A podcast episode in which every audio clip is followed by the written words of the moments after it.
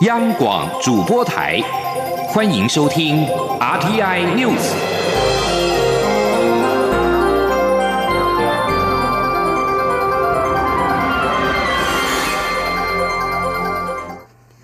各位好，我是李自立，欢迎收听这一节央广主播台提供给您的 RTI News。国内俗称武汉肺炎的 COVID-19 疫情趋缓，行政院日前展开跨部会协调。会议的初步结论认为，需要等国际疫情更为趋缓之后，再依检疫能量检讨开放境外生入台时机。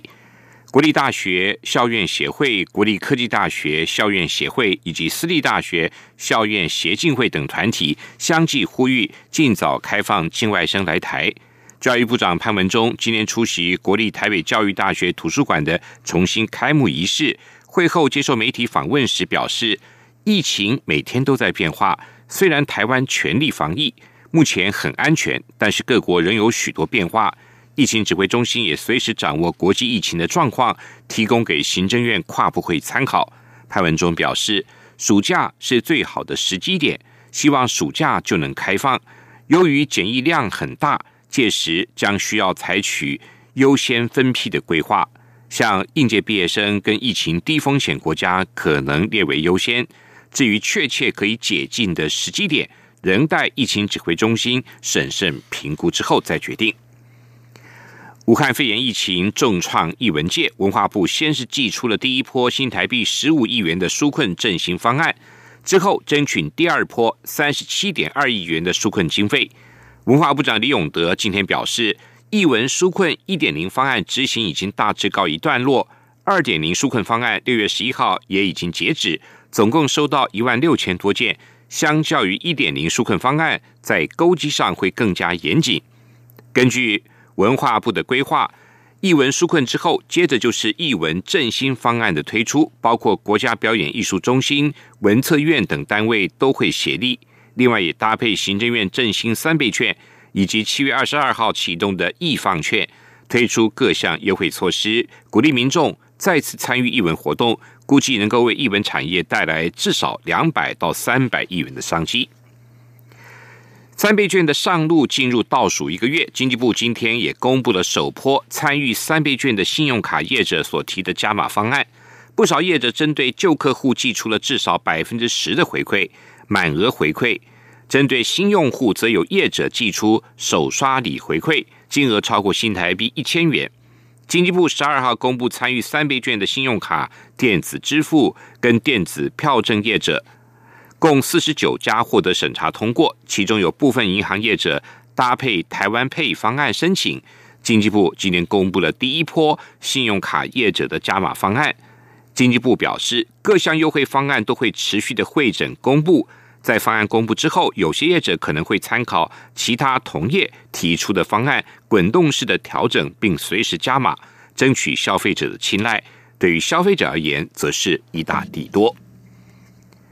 高雄市长的补选将在八月十五号举行，民进党预计下周征召行政院副院长陈其迈参选。陈其迈今天面对媒体询问时表示，尊重党内的提名机制，希望有机会能够为故乡高雄奉献心力。记者江昭伦的报道：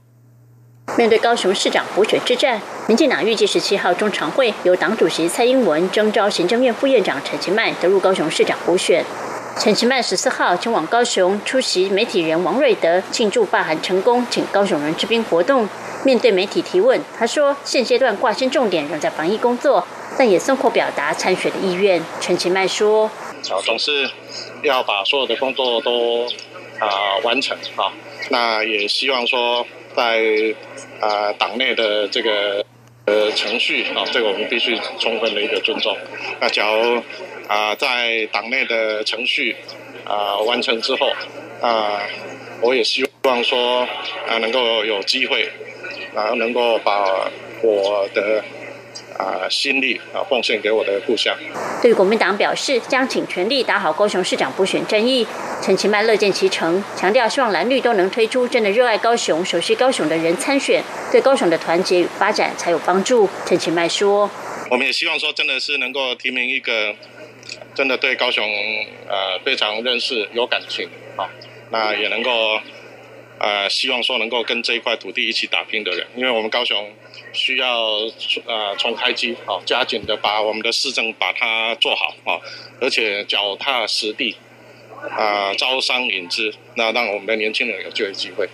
有媒体问到罢韩之后是否有和韩国瑜通过电话，陈其迈表示还没有，但强调等到韩国瑜心情平复之后，两人私下的朋友交情还在，不会因为政治因素而受损。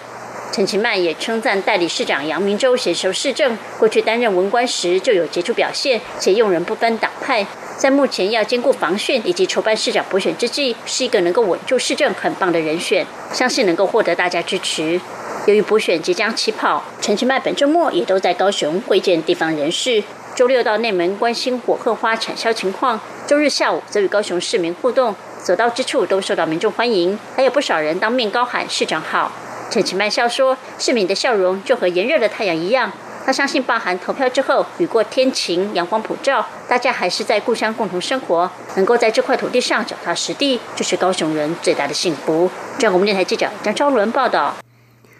针对高雄市长的补选，蓝绿两党都开始备战。国民党及民意代表今天下午举行记者会，强调愿意辅选台教。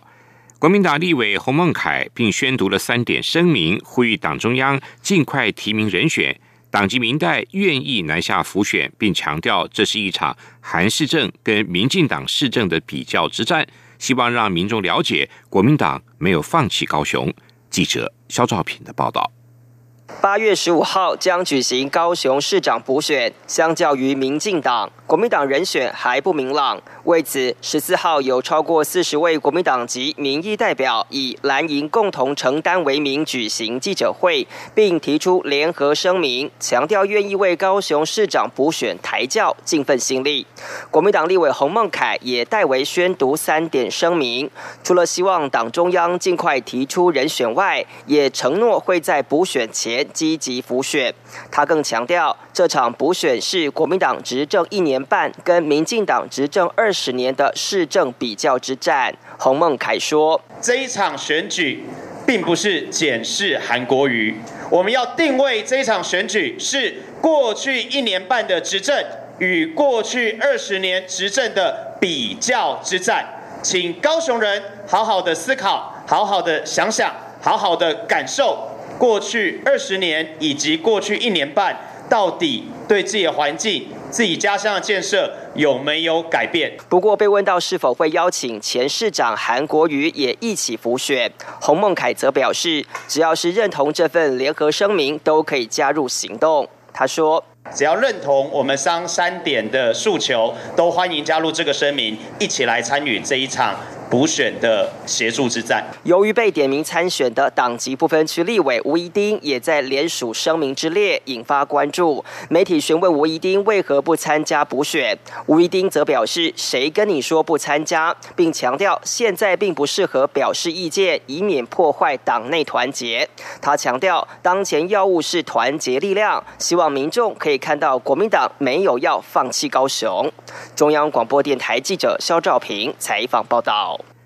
美国亚特兰大一名非洲裔的男子在试图逃离警察逮捕的时候遭到击毙。事件被拍摄下来后，示威者十三号关闭了一条主要高速公路，并对事发所在地的温蒂汉堡纵火。此事势必将引发全美国更多的抗议。这起动乱是发生在十三号的入夜之后。亚特兰大市长波托斯十三号稍早表示，他已经接受警察首长希尔兹。因为二十七岁非裔男子布鲁克斯十二号在这家素食连锁店遭警察枪击致死而请辞。根据当地电视台的画面显示，这家温蒂汉堡遭到纵火，现场没有消防人员。